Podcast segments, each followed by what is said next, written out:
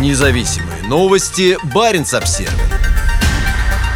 Россия и Китай подписали в Мурманске соглашение о сотрудничестве в правоохранительной сфере на море. Меморандум, подписанный береговой охраной Китая и пограничной службой ФСБ, открывает широкие возможности для сотрудничества в Баренцевом море и водах Арктики. Подписанный в Мурманске меморандум открывает возможности для сотрудничества в правоохранительной сфере на море, сообщили в понедельник региональные и федеральные СМИ. Новое соглашение направлено на объединение усилий в борьбе с терроризмом, нелегальной миграцией, контрабандой наркотиков и оружия, а также в пресечении незаконного промысла, рассказал сказал глава пограничной службы ФСБ Владимир Кулешов в программе «Вести Мурман». Он пояснил, что России пришлось искать новых партнеров из-за прекращения сотрудничества в области береговой охраны с семью другими арктическими государствами. Арктический форум береговых охран, в котором Россия сейчас председательствует, планировал провести в этом году совместные многосторонние морские учения. По словам Кулешова, из-за отсутствия участников из Норвегии, Швеции, Финляндии, Исландии, Дании, Канады и США, ФСБ решил решила пригласить в качестве наблюдателей Китай. Учения состоялись недалеко от Мурманска во вторник. Следующим шагом станет участие Китая в будущих учениях. В заявлении, записанном телеканалом Минобороны «Звезда», глава погранслужбы добавил, что предусмотренные в меморандуме совместные учения с береговой охраной Китая состоятся в ближайшее время. «Я уверен, что наше сотрудничество будет только развиваться», — сказал Кулешов. Профессор-исследователь Эллана Уилсона Рови из Норвежского института международных отношений не удивлена присутствием представителей береговой охраны Китая в Мурманске в сегодняшней геополитической обстановке. По ее словам, меморандум демонстрирует серьезность российско-китайского сотрудничества. Примечательно, что в России береговая охрана входит в структуру Федеральной службы безопасности, и совместный меморандум действительно демонстрирует уровень серьезности в обозначении потенциала сотрудничества России и Китая в сфере мягкой и обычной безопасности, сказала она Баренц Обзервер. «Дьявол кроется в деталях», подчеркнула она. Наращивание потенциала по направлениям, связанным с экологической безопасностью, посредством совместных командно-штабных учений будет выглядеть по-другому и потребует иной степени координации, чем крупные совместные учения. В прошлом году наблюдатели были шокированы и обеспокоены, когда береговая охрана США обнаружила корабли ВМС России и Китая у берегов Аляски. Хотя статус и круг обязанностей служб береговой охраны различаются, расширение сотрудничества в этой сфере – это еще одно указание на то, что российский скептицизм в отношении сотрудничества с Китаем в сфере обычной или мягкой безопасности ослабевает, сказала Уилсон Рови.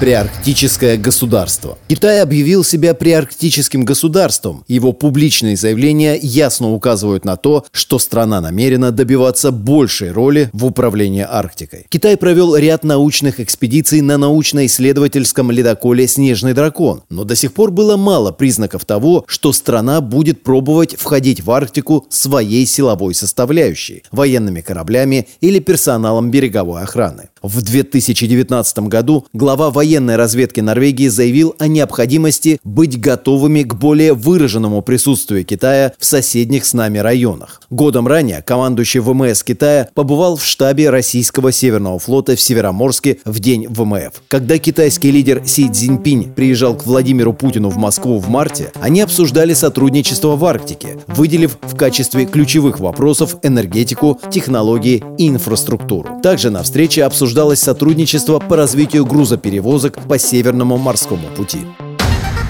Независимые новости. Барин обсервис